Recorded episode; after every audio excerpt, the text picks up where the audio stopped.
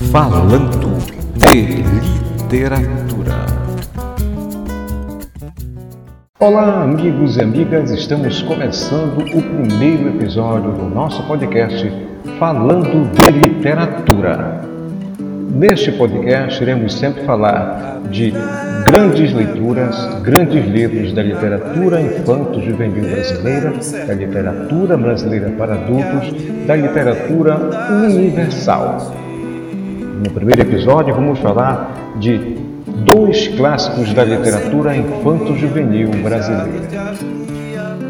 Esses dois clássicos do qual vamos falar marcaram muito a geração, a minha geração, que nasceu na década de 60 e que viveu uma infância no interior do Brasil que era permeada sem televisão, sem jogos eletrônicos tá? e com brincadeiras no coletivo e muita leitura, com certeza.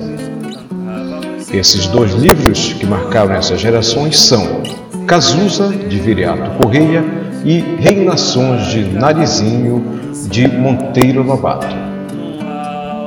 O livro de Viriato Correia, Cazuza, a edição que eu tenho é da Companhia Editora Nacional, data de 1972, tem um mimoso autógrafo da minha avó, na verdade, madrasto do meu pai Alfredo Jorge Resse Garcia, vó Constância Garcia, que diz assim: A meu neto Alfredinho, com todo o carinho e afeto.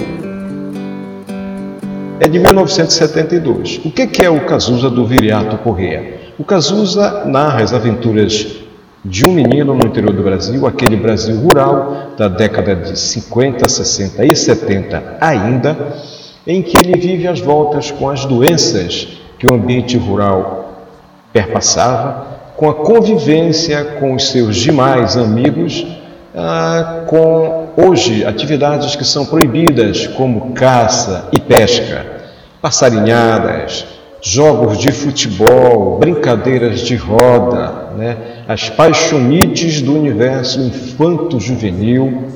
E Cazuza é um garoto introvertido, então todo garoto da minha geração, eu era introvertido bastante na infância, se viu na simbol, simbolicamente é, se sentiu representado pelo Cazuza de Viriato Correia.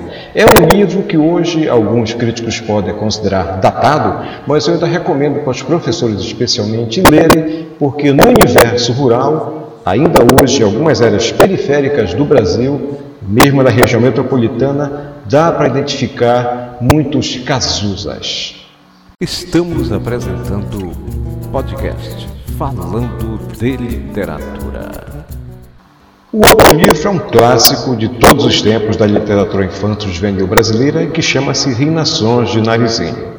Também na década de 70, quando ainda morava no interior do Pará, numa cidade chamada Capanema, minha avó, vó Constância, que já mencionei na outra leitura, me deu de presente seis grandes volumes, formato álbum, ricamente ilustrados, de Monteiro Lobato. O primeiro no qual mergulhei no mundo maravilhoso de Monteiro Lobato foi Reinações de Narizinho.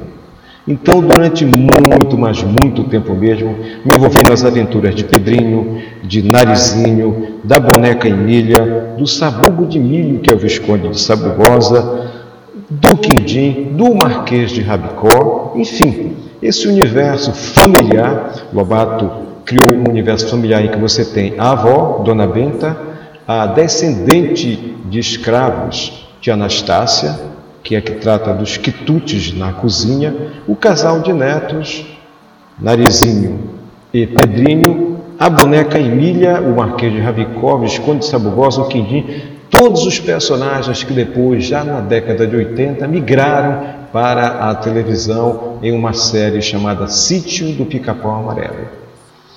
Por que ler Monteiro Lobato ainda hoje, século XXI? Porque é importante, porque ele instaura o início de uma literatura meio que nacionalista, com temática nacional, embora a controversa personalidade de Lobato, instaura o imaginário que na década de 70 é recuperado por grandes autores da nossa literatura, como Ruth Rocha, como o Ziraldo, como Ana Maria Machado e tantos outros autores. É isso. Espero que tenha dado boas informações, espero que tenham gostado desse primeiro episódio do nosso podcast Falando de Literatura. No próximo episódio, a gente volta com mais dois outros grandes livros da literatura infanto-juvenil brasileira. Então, até lá, amigos e amigas, até o próximo episódio do Falando de Literatura. O podcast Falando de Literatura foi produzido por Guigar Comunicação. Locução Alfredo Guimarães Garcia. Trilha sonora de Cássio Pontes, com as canções Infâncias e Itinerário. A primeira na interpretação de Cássio Pontes e a segunda na interpretação de Amana. A produção agradece a todos vocês que ouvirem esse podcast e, por favor, compartilhem ele. Este podcast foi gravado no estúdio da Gigar Comunicação e Produções em Ananindeua, Pará, no ano de 2020, em 9 de junho.